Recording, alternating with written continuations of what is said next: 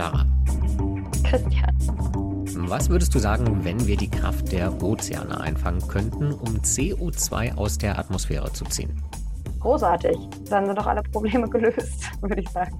Ja, wir haben ja viele Ozeane, die haben jede Menge Kraft und CO2 aus der Atmosphäre ziehen. Hm. Ist ja auch nicht das Wollen Schlechteste. Positive Vibes heute verbreiten, ne? Ja, das behauptet nämlich Vesta. Das ist ein amerikanisches Klima-Startup, das den Klimawandel, Zitat, umkehren und die Ozeanübersäuerung stoppen will, indem man den Verwitterungsprozess beschleunigt. Anscheinend voll die gute Idee. Vesta hat nämlich sehr bekannte Geldgeber, dazu gehören Google, Facebook, Shopify und Stripe. Die haben nämlich in so einem Gemeinschaftsklimaprojekt einfach mal eine Milliarde Dollar an Unternehmen wie Vesta ausgegeben oder ausgezahlt, die Methoden entwickeln, mit denen wir CO2 aus der Atmosphäre ziehen können. Und eine ist eben dieser beschleunigte Verwitterungsprozess, auf Englisch auch Weathering genannt. Kannst du einmal erklären, was das bedeutet. Klingt irgendwie cooler, Weathering. Ne? Also, es erinnert mich irgendwie an Breathering. Weißt du, was das ist? Entschuldigung, kleiner Exkurs. Nein. So sagt man gerne zu Brathering auf Neu Neudeutsch, aber es ist jetzt wirklich ein, äh, ein kleiner Exkurs.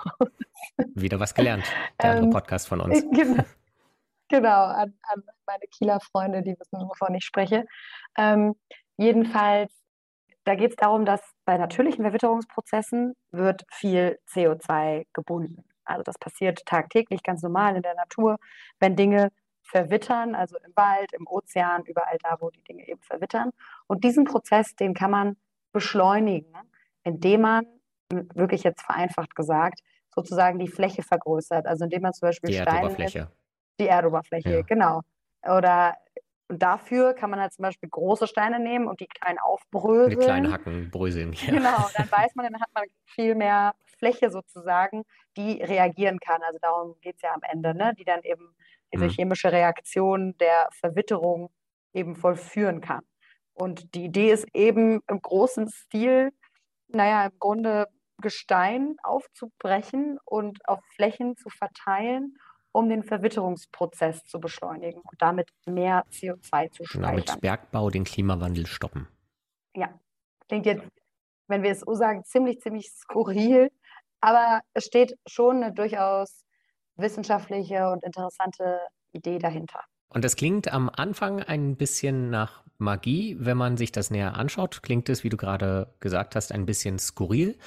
Und Mark Lawrence hat uns gesagt, das ist Fantasie. Das ist der wissenschaftliche Direktor am Institut für transformative Nachhaltigkeitsforschung in Potsdam. Mit ihm haben wir schon einmal gesprochen, und zwar über Geoengineering in der Atmosphäre. Ja, das ist sozusagen unser, unser Mann für die verrückten, die allerverrücktesten genau. Ideen. Und jetzt eben Geoengineering auf der Erdoberfläche. Und er findet das ja immer gut, wenn wir alle möglichen Projekte finanzieren und untersuchen irgendwie alle möglichen Ideen, weil je mehr Ideen wir am Ende haben, desto mehr können wir davon auch benutzen. Er hat aber auch gesagt, es gibt keine Technik in diesem Bereich, von der wir erwarten können, dass sie einen wesentlichen Beitrag zum Pariser Klimaabkommen beitragen wird, also uns dabei helfen wird, dieses Zwei-Grad-Ziel einzuhalten.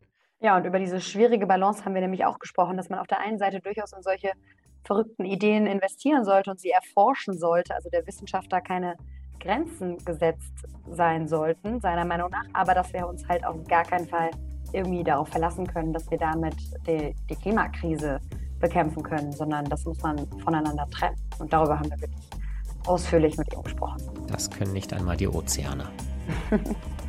also zumindest nicht auf diese Art und Weise. Zumindest nicht auf diese Art und Weise. Die neue Folge Klimalabor. Los geht's. Herr Lawrence, wir freuen uns sehr, dass wir mal wieder die Gelegenheit haben, mit Ihnen zu sprechen. Schön, dass Sie da sind. Ja, vielen Dank für die Einladung und es freut mich auch, nochmals mit Ihnen sprechen zu können. Auch wenn es vielleicht sogar schöner wäre, wenn wir keinen Grund hätten zu sprechen und die Welt völlig in Ordnung wäre, aber das ist sie nicht und da gibt es noch vieles, das wir zu diskutieren haben. Ja, mal sehen. Wir wollen ja gerade heute über die wunderbaren Zaubertricks, die Klimamagie sprechen, die uns angeblich den Klimawandel mit einfachen Methoden wegzaubern kann. Da sind Sie ja der absolute Experte.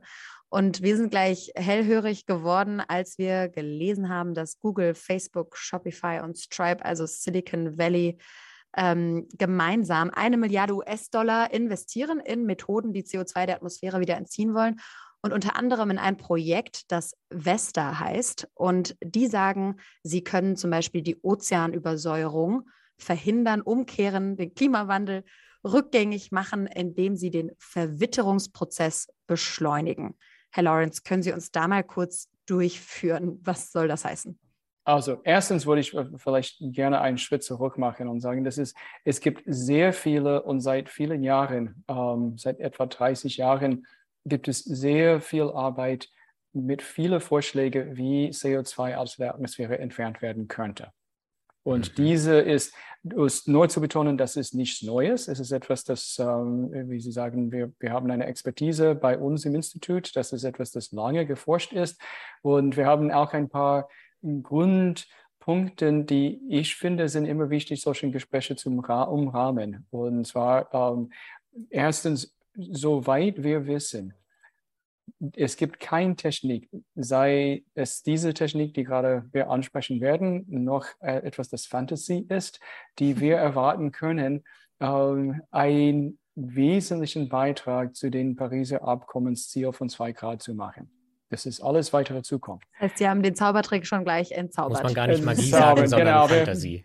Wir, genau. wir, wir, gehen ein bisschen weiter da rein und, und erklären, warum. Ähm, aber das, das hat eine zweite Bedeutung, und zwar diese ganzen Gespräche um Net Zero, äh, Netto Null, ist eigentlich ein absolute Null.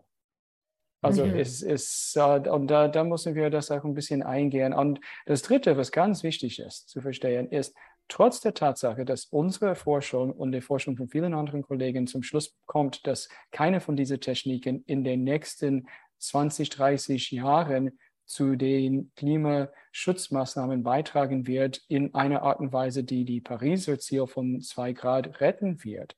Trotzdem ist es absolut essentiell, dass solche Forschung betrieben wird, weil weiter in der Zukunft mhm. wir diese Wissen haben werden müssen, wenn wir tatsächlich CO2 in großen Mengen vernünftig aus der Atmosphäre in der zweiten Hälfte des Jahrhunderts entziehen wollen.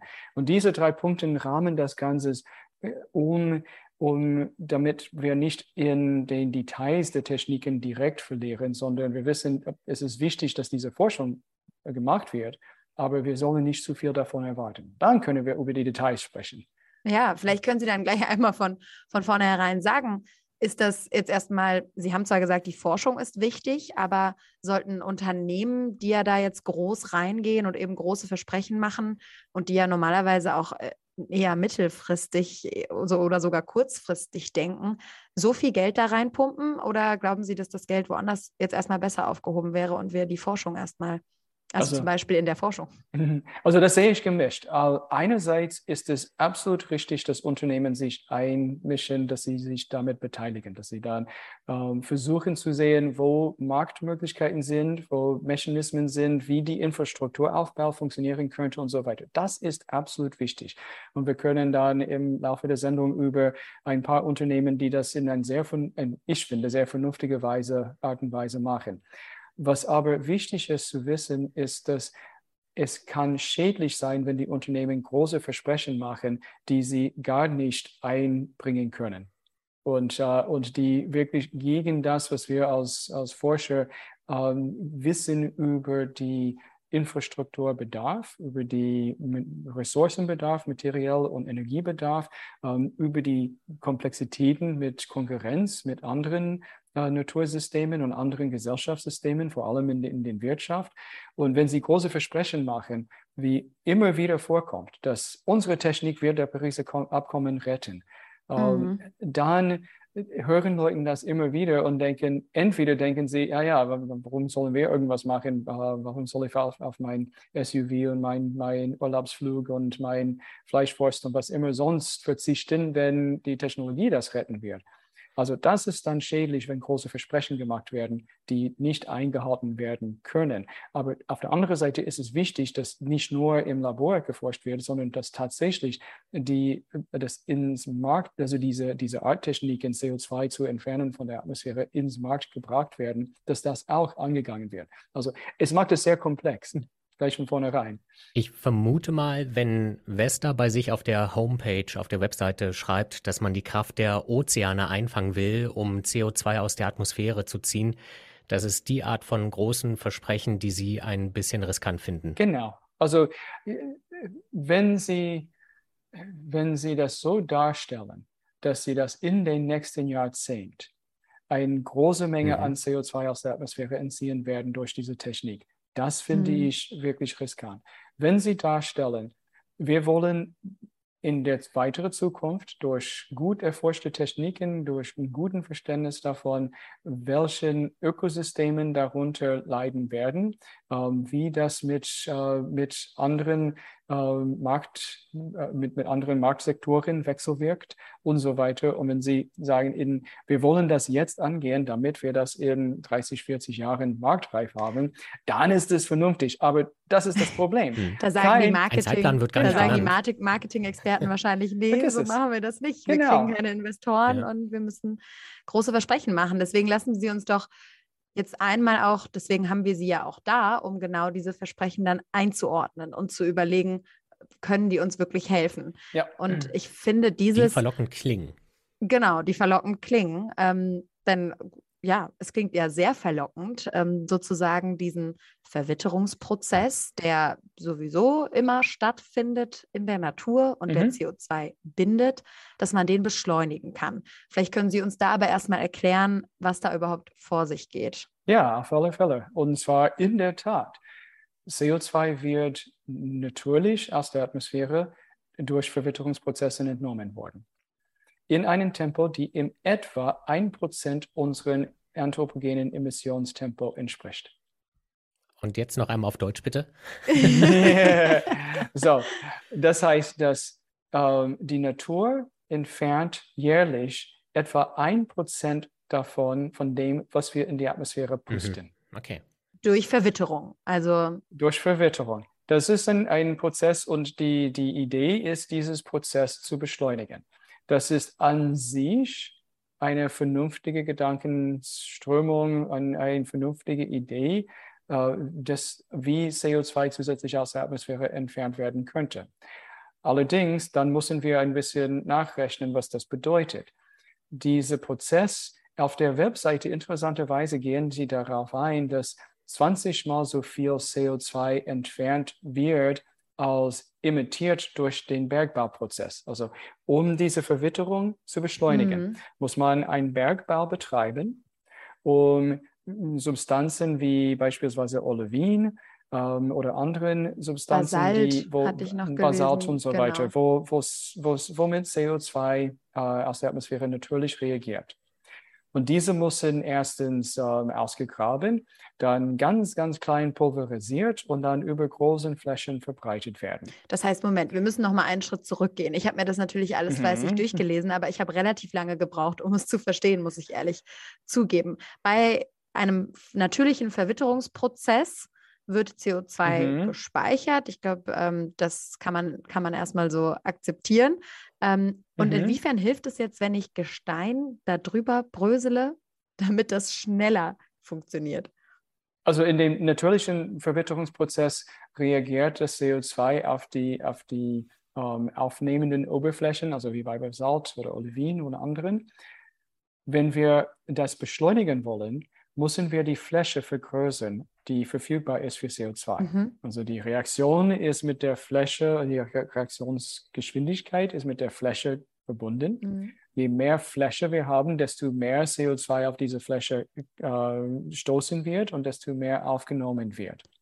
Und das kann sowohl auf Land als auch in Gewässer gemacht werden. Also beide, beide werden angegangen, ähm, die, ähm, solche Substanzen in, in, den Gewässern einzubringen, wo sie dann CO2 einbinden in Gesteinssubstanz und dann mehr CO2 aus der Atmosphäre nach, ja, nachgezogen wird oder nach, ähm, aufgenommen wird in den Ozeanen um das, was rausgenommen ist, in Equilibrium zu bringen.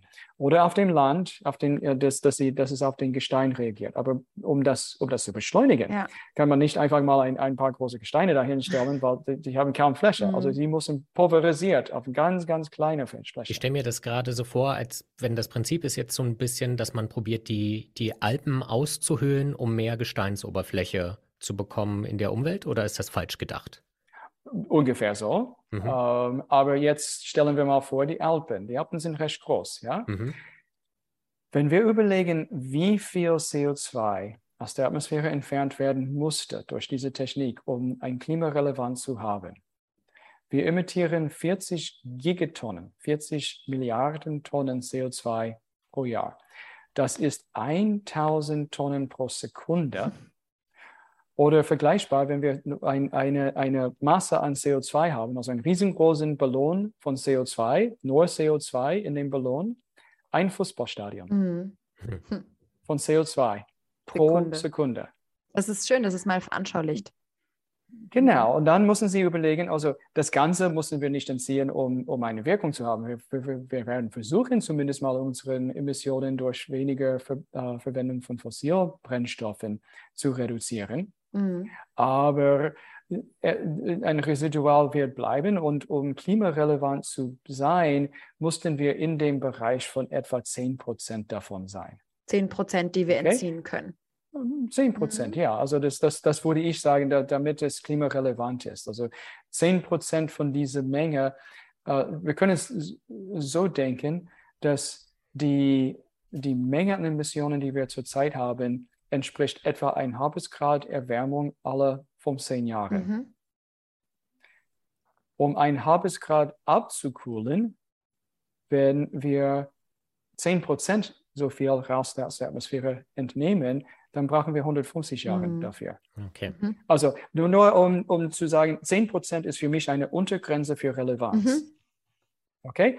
Und bei diesen 10 Prozent, dann sind wir bei 4 Millionen 4, Entschuldigung, 4, 4 Milliarden Tonnen, 4 Billion Tons. Ja, 4 Milliarden. Also, ich sage mal 4, 5 Milliarden Tonnen. Das ist eine ungeheure Menge, die auch in Gestein ähm, verpulverisiert, also ausgegraben und pulverisiert werden musste.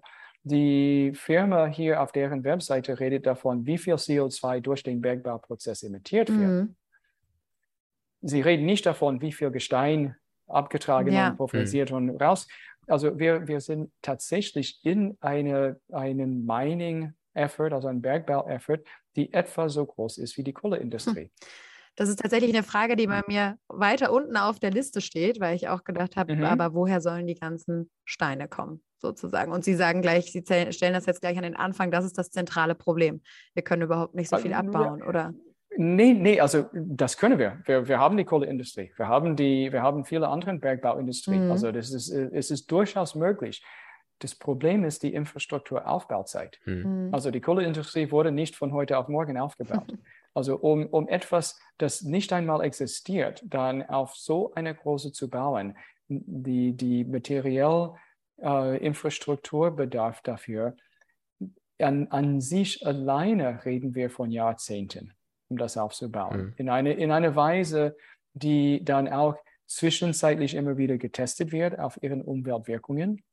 Also wir wollen nicht riesengroße äh, Fläche an Land dann dadurch zerstören, mhm.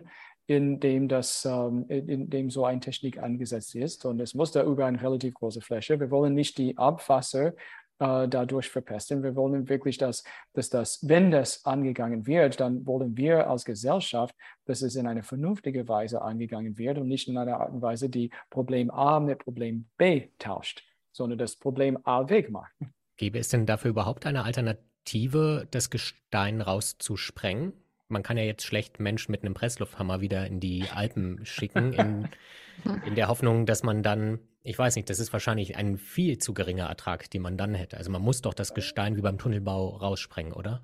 Ich würde auch denken, also das, da, da bin ich nicht in, in die Bergbauingenieur-Expertise, um, um über die Alternative in, in den Detail einzugehen. Ja. Aber ähm, ganz klar ist für mich die Mengen, wovon wir reden. Mhm. Und da die, die, die sogenannten Stoichiometrie, ein tolles chemisches Wort. Also das heißt, die, die chemische Reaktion, die Verhältnisse zwischen dem, was reagiert und was, worauf es reagiert, ist in etwa eins zu eins Mhm. mit, mit, Kohlen, mit dem Kohlenstoff, die aus der Atmosphäre entnommen wird. Das heißt, dass wir eine, eine Menge an Stein, die vergleichbar ist. Es ist nicht eins zu eins, aber vergleichbar ist mit der Menge an CO2, die wir entfernen. Es ist nicht, dass wir irgendwas haben, das katalytisch das CO2 immer wieder entfernt, sondern es bindet jeder, jeder von diesen Gesteinsstücke bindet so und so viele Moleküle CO2 und dann ist es fertig. Mhm. Das kann dauern. Und das, und das heißt, dass es, es ist diese, diese riesigen Mengen. Es spricht äh,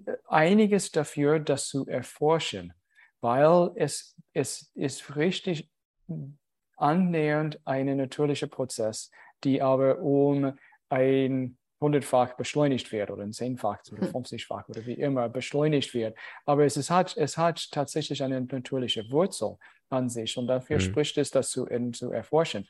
Es spricht gar nichts dafür, irgendwie lautstark zu erwarten, dass das uns bei unseren, äh, die ganze viele Netto-Null-Versprechen helfen wird. Was das Potenzial angeht, ich habe in einem Beitrag im Environmental Research Letter schon von 2018 gelesen, dass sie sagen, es seien bis zu 95 Milliarden Tonnen pro Jahr möglich mit Dunit. Das ist jetzt nochmal ein anderes Gestein. Ich will mich ja auch nicht in dem Fachwissen verlieren, aber da gab es eben eine Range zwischen 4,9 Milliarden Tonnen, ist ein bisschen weniger, aber ja auch schon dann ein relevanter Anteil Mhm.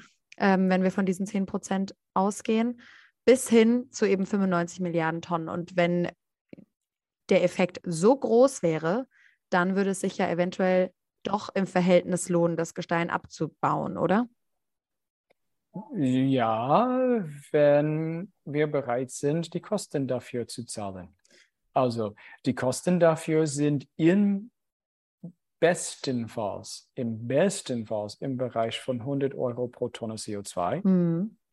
Zurzeit, während die, wir in, in Aufbau sind, fast alle von diesen Techniken liegen eher bei 500 plus Euro pro Tonne. Also denken Sie dran, unser CO2-Preis liegt bei etwa 20, 25, 30 Euro, also langsam steigend. Ich weiß nicht, wo es heute ist, aber wir, wir reden von einem riesigen Unterschied. Die Investition dafür ist enorm. Mhm. Also die um, um 95, also das, das wird immer schön von, wenn, wenn Teams nicht interdisziplinär über den Grenzen zusammenarbeiten. Dann kommen die Naturwissenschaftler und sie machen eine schöne Rechnung. Ähm, ja, es gibt so viel Gesteinsbau, es gibt so viel Bergbau, es gibt durchaus möglich, dass wir dann äh, genügen, um, um 95 Gigatonnen pro Jahr aus der Atmosphäre zu entfernen. Mhm. Aber dann, dann brauchen Sie mit den Ökonomen zusammenzuarbeiten, die, die, die sagen, ja, okay, aber wenn wir das machen, dann, dann sind wir, sind wir in, ein, äh, in einem Bereich, wo wir wirklich die Weltmärkte fast herrschen damit. Bei 95 Gigatonnen pro Jahr bei einem Preis von 100 ähm, Euro pro Tonne, Astronomische Summen. dann liegen wir bei dann liegen wir bei 10, 10 Trillion. Was ist das auf Deutsch? 10, Billionen. 10 Billionen, Mhm. danke sehr. Kein Ich- Problem. Ich habe immer Probleme mit diesen Ist nicht so Million, einfach. Trillion, Billion, muss sozusagen immer Billion, Milliarden und so weiter, dass ich richtig habe. Also wir, wir, wir liegen dann tatsächlich bei 10 Billionen Euro. Mhm. Das ist mehr als die Weltmilitärbudget. Und das ist ja auch eine Frage, ob wir noch viel mehr Bergbau wollen, oder? Bin ich da auf dem Ja, falschen ja. Pfad Auf- unterwegs? auf also alle das ist ja Fälle. jetzt auch Das nicht die gesündeste Industrie für diejenigen, die dort arbeiten. Mhm. Genau, und daher ist es wiederum, ist meine Sorge, wenn solche Versprechen gemacht werden. Mhm. Also das, das Versprechen, dass, dass, dass es gezeigt wird, dass da die Möglichkeit wäre. Ja, sicher. Es ist auch durchaus möglich, dass wir, ähm, also ganz leicht können wir unseren Weltbedürfnis an Strom durch 100% erneuerbare Energie abdecken. Mhm. Punkt. Kein Problem. Wir müssen aber dafür akzeptieren, dass die Windradkraftentfernung, also wenn wir wirklich bei 100 Prozent, Mhm. dass der Windkraft, Windrad, äh, ähm, Windräderentfernungen und äh, dass, die, dass die Abdeckung, ähm, äh, die, die Anzahl von Fläche, die Mhm. durch äh, Solarzellen abgedeckt ist und so weiter, dass das äh, viel mehr ist als das, was wir im Moment haben. Mhm. Also viel, viel mehr Windkraft äh, auf Land, auf Offshore. Mhm. und so weiter. Aber wir, und, und auch natürlich, dass riesig darin investiert wird. Das ist durchaus möglich. Und es ist nur schwierig dann wieder, wenn das versprochen wird, mhm. als ob das äh, in, in Handumdrehen gemacht werden kann. Und das ist ja immer die Krux und Sie haben es schon angesprochen, aber so richtig aufgelöst finde ich noch nicht.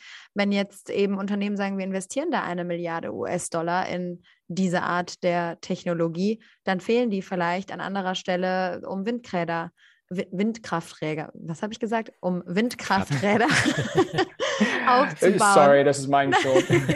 nein, nein, nein. Da, das passiert mir auch sonst. Genau. Vielleicht war das das Missverständnis in Bayern, da hat man die ganze Zeit das Wort falsch verstanden.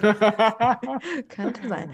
Ähm, ja. Nein, aber ist das nicht am Ende habe ich immer häufiger das Gefühl bei diesen Technologien, dass sich die Katze irgendwann in den Schwanz beißt und wir sagen, ja, okay, aber eigentlich haben wir ja Technologien, von denen wir sehr genau wissen, dass sie einen sehr großen Beitrag leisten und dass sie helfen. Und da fehlt es eben an massiven Investitionen.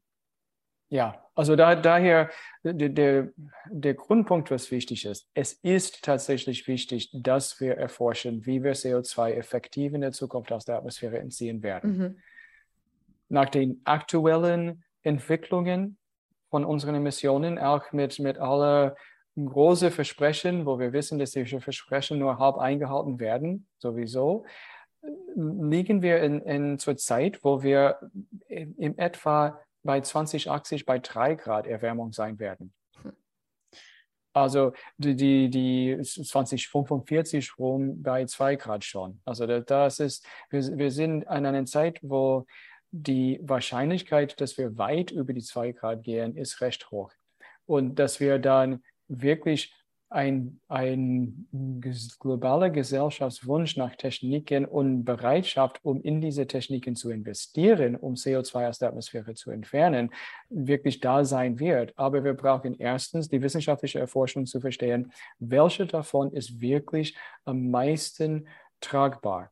Sowohl wissenschaftlich fundiert auf großskalig, sowohl wirtschaftlich leistbar äh, anhand, was es kostet pro Tonne CO2 und sowohl in Bezug auf ihren, ähm, äh, ihren Umweltwirkungen in anderen äh, Bereichen. Und vor allem, die, es gibt viele von diesen Techniken, ähm, die im Moment andiskutiert werden, die mit Biomasse zu tun haben. Also dass wir hm. Biomasse mit äh, Bio, Biomasse-Kraftwerke mit CCS kombinieren oder dass wir Biokohle produzieren oder so weiter. Also dass das viele verschiedene Biomasse gebundenen. Und dann müssen wir wirklich die Wirkungen, die das auf auf die, ähm, auf die Umwelt, auf Ökosysteme, auf die Biodiversität hat, im Auge haben. Und diese Dinge Dafür brauchen wir Zeit, um das zu erforschen. Und dafür braucht diese Forschung tatsächlich Unterstützung. Und da werde ich auch sagen, ein, ein großes Dankeschön an unserem Bundesministerium für Bildung und Forschung. Sie haben zwei große Programme im Moment, wo diese Forschung deutschlandweit unterstützt wird. Also einmal für terrestrische und einmal für Meeresentfernung. Mhm. Und das ist, es ist nicht ein Entwicklungsprogramm, sondern es ist wirklich ein Erforschungsprogramm, damit wir verstehen, was hat die beste Potenziale und wo sind die großen größte Kosten und Nebenwirkungen, um eine Entscheidung in der Zukunft zu machen, wo dann wo, wo sollen die Firmen am sinnvollsten investieren? Aber diese, diese Forschung muss gemacht werden, aber natürlich haben Sie recht.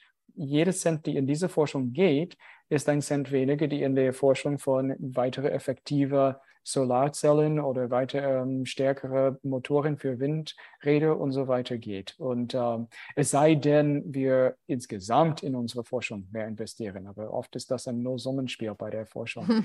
und da, da muss man ja. überlegen. Also es, ist, es, es lohnt sich, ein, ein vernünftiges Maß zu investieren, aber es lohnt sich nicht, zu denken, dass das die Lösung sein wird und wir sollen alle Karten drauf setzen. Also hauptsächlich müssen wir eigentlich die Umstellung in die erneuerbaren Energien schaffen.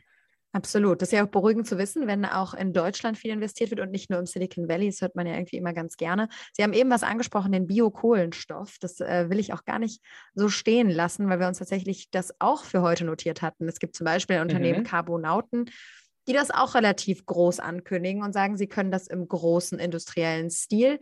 Aber lassen Sie uns erstmal kurz erklären, was Biokohlenstoff ist und inwiefern das CO2 speichert. Können Sie das für uns erklären?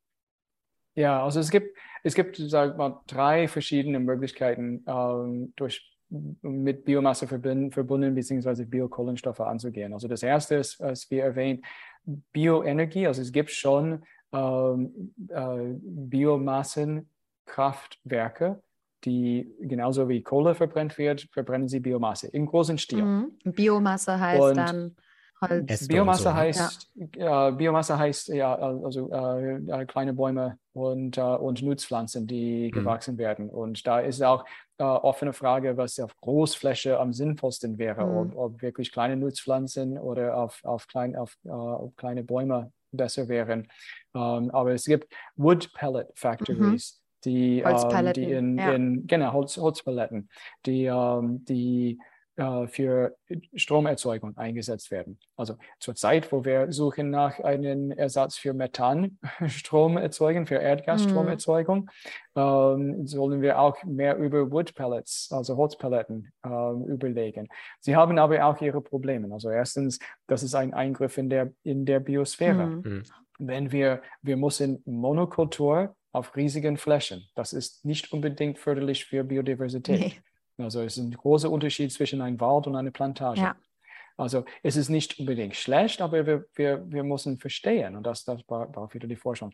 Ähm, und zweitens, sie sind mit anderen Emissionen auch verbunden, vor allem Ruß kommt mhm. ziemlich stark aus äh, solchen Fabriken, es sei denn, also aus solchen Fabriken, ähm, Kraftwerke, mhm. Factories, es sei denn, ähm, es sei denn, sie sehr starke Filter, Filtrierungsanlagen haben. Also das ist die eine Seite, ist die Biomasse und diese Biomassenenergie könnte mit CCS, mit Kohlenabscheidung und Speicherung verbunden sein.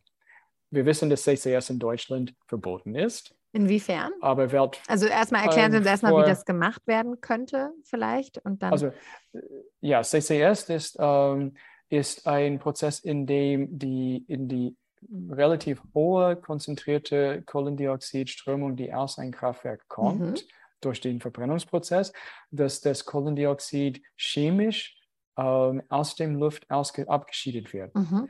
Und es gibt viele verschiedene Techniken. Meistens gibt es ein, ein, ein Reactor Surface, auf dem das CO2 bei gewissen Bedingungen aufgenommen wird und dann bei anderen Bedingungen wieder abgegeben wird.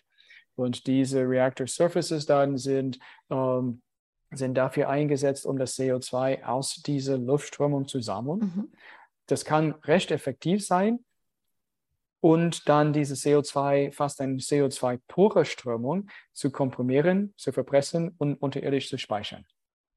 Und das können wir sowohl bei Kraftwerken, wo das äh, CO2 sehr, sehr konzentriert ist, aber auch aus den Umgebungsluft machen. Und das beruht auf ein interessantes historisches Beispiel, wo wir wissen, dass das tatsächlich gut funktioniert. Und Sie können vielleicht kurz mal überlegen, wo oh mussten oh wir dringend CO2 aus der Atmosphäre oder aus der Luft entfernen? Und man geht zurück in die Geschichte und kommt darauf, U-Boots. U-Boot. Ja, Wobei einem U-Boot die länger unter Wasser bleibt, sammelt das CO2 durch das Ausatmen von den Menschen so stark an, dass mhm. es letzten Endes dann nicht mehr atembare Luft wäre, wenn sie nicht den CO2 entfernen. Mhm. Und da kommt der Krux. Das CO2 zu entfernen aus der Luft ist durchaus möglich. Wir haben Techniken, die seit Jahrzehnten gut dafür funktionieren, aber sie bedarfen jede Menge Energie. Auf ein U-Boot, ein, ein Nuklear-U-Boot, ist Energie kein Thema. Wir haben mehr als genügend. Aber wenn wir auf atmosphärische Skalen gehen und wir wollen wiederum CO2 in klimarelevanten Mengen aus der Atmosphäre entfernen, sind die Techniken, die zurzeit bestehen, brauchen eine Energie, die so viel ist, dass es heißt, wir bräuchten mehr Strom, um das CO2 aus der Atmosphäre zu entfernen, als wir global Strom produzieren. Ja, mehr Strom zurzeit, um das CO2 aus der Atmosphäre zu entfernen, als wir tatsächlich CO2 produzieren. Und, Entschuldigung, als Strom produzieren um das CO2, was wir produzieren, aus der Atmosphäre zu entfernen. Mhm. Und das heißt, dass wir noch ein Problem vor uns haben. Dieser Strom musste erneuerbarer Strom sein, um nützlich zu sein. Wenn wir Kohlekraftwerke benutzen, um Strom zu erzeugen, die dann verwendet wird, um CO2 mhm. aus der Atmosphäre zu entfernen. Es ist, als ob wir Müll Wahnsinn. in ja, den ja. Rhein kippen irgendwo und dann ein paar Stationen weiter den Müll rausholen. Also es gibt viel extra Jobs, aber es ist wirklich nicht ganz förderlich für das, wir, für was wir, wofür wir zielen. Das und, gilt auch für diesen Biokohlen. Stoff. Und das gilt für die, für die Aber da soll ja kein Strom verwendet werden, soweit also, ich weiß. Das ist, das ist die eine Seite. Also, mhm. ja, jetzt, jetzt, bin ich tatsächlich ein bisschen weiter in, genau. in diese CCS-Geschichte, wo, wonach gefragt ja, worden ja. ist, äh, reingegangen. So, das ist die CCS-Geschichte und ich möchte ganz am Ende wieder dazu zurückkommen, weil mhm. das ist, wo ich wirklich die Zukunft sehe. Aber äh, äh, zu dem Biokohlenstoff kurz zu Ende, das ist einerseits wäre Biostoff zu verbrennen, Strom zu erzeugen und gleichzeitig CCS zu betreiben, damit das Kohlenstoff mhm. nicht in die Atmosphäre gelingt. Dann hat man CO2, die aus der Atmosphäre für Photosynthese in die Biomasse kam, mhm.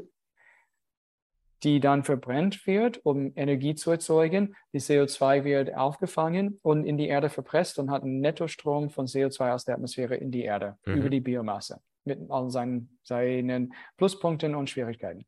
Das zweite für Biomasse ist das Erzeugung von sogenannten Biokohle.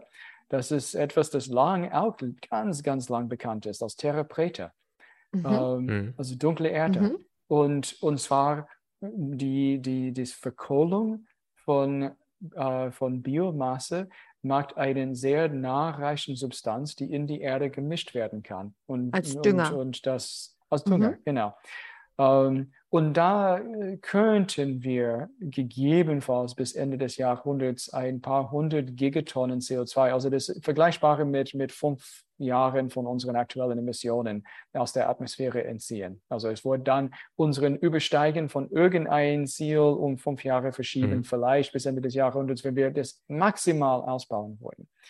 Ähm, es ist aber, wenn es, wenn es gleichzeitig helfen kann, die Erträge aus der, ähm, aus der Agrarlandwirtschaft ja, ja. An, äh, anzukurbeln, dann ist es etwas, das erforscht werden sollte. Und das Dritte dann sind Nutzsubstanzen aus Biomasse also Bioprodukte. Das ist, wo diese Carbonaten und anderen mhm. dran sind, dass sie ähm, Polycarbonates, also pa Polycarbonaten, das heißt langkettige Carbon, Car Carbon ähm, inhaltige ähm, oder Kohlenstoffinhaltige ähm, Substanzen verwenden für verschiedene Zwecke. Eine davon ist Polyurethane, also Foam das, was mhm. wir in unseren Sofas und so weiter, das, was ich gerade heute beim Umzug mitgeholfen habe zu tragen, äh, was rein verpresst wird. Da macht ähm, äh, Covestro, das ist eine Tochter von Bayer äh, mhm. Materials ähm, in, in Aachen, da machen sie wirklich gute industrielle Forschung in der Richtung. Wie können mhm. sie für, ähm, aufgefangenes CO2 verwenden für solche Produktion? Es gibt auch für mich, das ist aber eine, die, die hilft, diese Technologie voranzutreiben, weil es zurzeit einen, einen Nischenmarktinteresse gibt. Auf Großskala können wir nicht genügend Sofas und so weiter mhm. produzieren, um klimarelevant mhm. zu sein. Wo Klimarelevanz kommen könnte, wäre bei Zement. Mhm.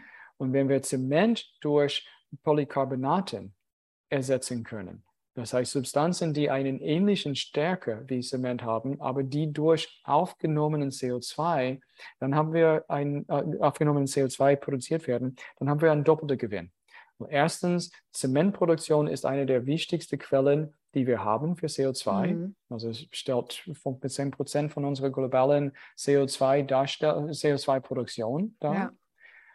Das würden wir dann einerseits runter haben und andererseits ist es durchaus möglich, den CO2, die in diese Polycarbonaten verwendet werden, aus entweder aus Kraftwerken und da gibt es Versuchs, ähm, äh, äh, Versuchsanlagen schon, von dieser hohe konzentrierte CO2 aus Kohlekraftwerken zu verwenden oder sogar aus Zementkraftwerken schon den CO2 zu nehmen, ähm, um Polycarbonaten zu verwenden oder sogar direkt aus der Atmosphäre. Aber dann, um das direkt aus der Atmosphäre zu entziehen, sind wir wieder zurück bei diesem Energieproblem. Mhm. Und zwar, je dünner das CO2 ist in der Luft, je, je, weniger konzentriert es ist, desto mehr Energie wir brauchen, um den CO2 aus der Luft zu entfernen.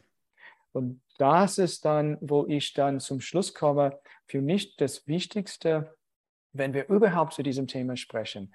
Ich sehe für mich über den letzten vielen Jahren, wo ich dann verschiedenes. Eisendüngung der Ozeane, die, die Bio, die Bio ähm, äh, Biomassentechnologien, wie wir gerade besprochen haben, die Pulverisierung von Gesteine und, und mhm. verstärkte Gewitterung und so weiter. Also es gibt diese Reihe. Für mich die, die eine, die ich denke, die den größten Zukunft hat, ist tatsächlich diese U-Boot-Technik, die direkte Aufnahme von CO2 aus der Atmosphäre. Und natürlich eine abgewanderte Version davon, die passend ist für diesen Groß, äh, Anlagen, die das CO2 entfernen wollten. Und es gibt inzwischen mehrere Firmen weltweit, die das machen. Das bekannteste und ähm, vielleicht am weitesten vorgeschritten, in, äh, äh, bekannteste in Deutschland ist in der Schweiz das sogenannte Climeworks. Mhm. mhm. Und die da entfernen sie ich auch. Ne? Ähm, auch zusätzlich, aber sie, sie, mhm. sie sind ähm, also in, bei ihrer Anlage, äh, sie finanzieren das. Sie brauchen, das letzte Mal, dass ich mit dem äh, Chef von Climeworks gesprochen habe, sagte, dass sie, sie sind jetzt, jetzt runter auf etwas unter 500 Euro pro Tonne. Mhm. mhm. Runter auf 500 Euro pro Tonne. Also denk mal wieder dran, unsere CO2-Preis sehr teuer. Bei, ja, ja, ja, 25. Und so, so, so haben sie es runter. Und wo, wie finanzieren sie das? Sie verkaufen das CO2 an eine Getränkefirma, die dann groß auf seine Etikett schreibt, hm. wir unterstützen CO2-neutrale Zukunft mhm. dadurch. Und sind bereit, diesen sehr hohen Preis, Premium-Preis dafür zu bezahlen, um dieses CO2 zu mhm. bekommen. Und dadurch dürfen sie die die industrielle Technologieentwicklung vorantreiben. Und das ist, was ich vorhin erwähnt habe. Dass ich, ich finde, das ist richtig mhm. wichtig, dass das auch dort erprobt wird. Aber wir müssen wissen, mit den Strommengen und mit den Kosten, die wir da, damit umgehen. Also bei 500 Euro pro Tonne äh, liegen wir bei, bei astronomischen Kosten, um 10 Prozent von unseren aktuell emittierten CO2 mhm. aus der Atmosphäre zu entfernen. Dann liegen wir schon bei den wiederum die, die Militärbudget der Welt. Ist, ähm, ist die Frage, ja, ob und, es uns das die, nicht wert wäre äh, das Militärbudget der oh. Welt. Ihnen wahrscheinlich ist, schon, das kann ich das ist eine Frage, ablesen. Aber. Das ist eine Frage für, für, genau, für eine andere Sendung, weil das ist eine lange Diskussion, aber das ist, das ist eine vergleichbare Wert, die ich immer wieder einsetze, weil, weil da haben Leute eine, eine Vorstellung mhm. davon, wie viel wir da investieren. Ja. Ja, und, und dass wir das dann auch in die CO2-Entfernung investieren würden naja, wir haben eine gute Vorstellung, warum wir das machen wollen, aber wir wissen auch, dass es eine Menge an Geld. Mhm. Und gleichzeitig brauchen wir eine Menge an Strom. Ja. Eine riesige Menge an Strom, die, wie gesagt, zurzeit unseren aktuellen weltweiten Stromproduktion übersteigen würde. Das heißt, wir mussten erstens, damit es sinnvoll ist, alles, was wir haben an, an, an, an ähm, Fossilbrennstoffe auf erneuerbaren Energien umstellen. Mhm. Das ist, klingt auf und jeden Fall dann, wie der erste Schritt in der richtigen Reihenfolge. Das ist sinnvoll. Ja. und dann genauso viel erneuerbare Energie nochmals aufbauen, die diese betreiben. Die diese, dieses CO2 diese CO2-Entfernung betreiben wurden. Genau. Ja. Und das da und, und aus dem Grund komme ich zurück zu dem, womit ich angefangen habe es ist enorm wichtig, diese Technologien zu untersuchen. Unsere Forschung, die Forschung von unseren Kollegen an dem Mercator Climate Institute Center in, in, in, in Berlin und Forschung von vielen anderen zeigen, dass wir für solchen technologischen Technologieaufbau und Einsatz in 30 bis 50 Jahre Zeitskala rechnen müssen. Und das ist nur dann geltend ab dann, wenn die intensive Forschung startet, also mhm. ab jetzt. 30 bis 50 Jahre brauchen wir, wenn wir jetzt intensiv forschen. Wenn wir sagen, naja, das ist Zukunftsmusik, dann brauchen wir auch nicht jetzt zu investieren, dann in der Zukunft ist es immer noch Zukunftsmusik. Damit es in der Zukunft eine Chance hat, müssen wir jetzt investieren. Aber gleichzeitig müssen wir nicht den Irrglauben eine Chance geben, zu verbreiten, dass wir tatsächlich durch diese Techniken einen wirksamen, großen Effekt auf den Erreichen der Pariser Abkommensziele haben werden. Dieses ist alles Musik für Zukunftsmusik für nach 2050 mhm. oder so. Und das, die Pariser Abkommen spielt in den nächsten 30 Jahren, 20 Jahren ab. Also bis etwa 2045 liegen wir in aller Wahrscheinlichkeit bei zwei Grad wir müssen das durch Emissionsreduktion hinbekommen. Und dafür ist Ihr Podcast auch gut, weil Sie immer wieder mit Experten über erneuerbare Energien und Marktmechanismen und so weiter sprechen, die dann auch erzählen, wie können wir das schaffen? Wir, wir können es, wie können wir die Wille erzeugen, um das zu schaffen? Und für mich wichtig ist, dass wir nicht diese Wille hergeben und sagen, naja, die, die Wissenschaftler werden das und die Ingenieure werden das irgendwie lösen, wir werden das CO2 aus der Atmosphäre entziehen. Das werden wir nicht in den nächsten 30 oder so Jahren und daher das heißt noch, noch 30 Jahre Klimalabor, Christian. Das schaffen wir, oder? und das hört sich wie eine sehr Folgen, gute Jobsicherheit. Ja. Und viele Folgen auch mit Ihnen, Herr Lawrence, glaube ich. Wir haben heute wieder so viele Dinge angesprochen, die wir nochmal vertiefen müssen. Und deswegen bleiben wir dabei. Wir werden weiter mit Ihnen sprechen. Herr Lawrence, ich glaube, wir können einmal zusammenfassen. Schritt 1, wir müssen die CO2-Emissionen reduzieren. Wir müssen erneuerbare Energien ausbauen. Schritt 2, durchaus parallel weiter forschen, dranbleiben. Aber es ist eben im Moment in erster Linie Forschung. Vielen Dank für das Gespräch. Vielen Dank auch und ich stimme das hundertprozentig zu und wünsche Ihnen weiterhin viel gutes Gelingen. Vielen Dank.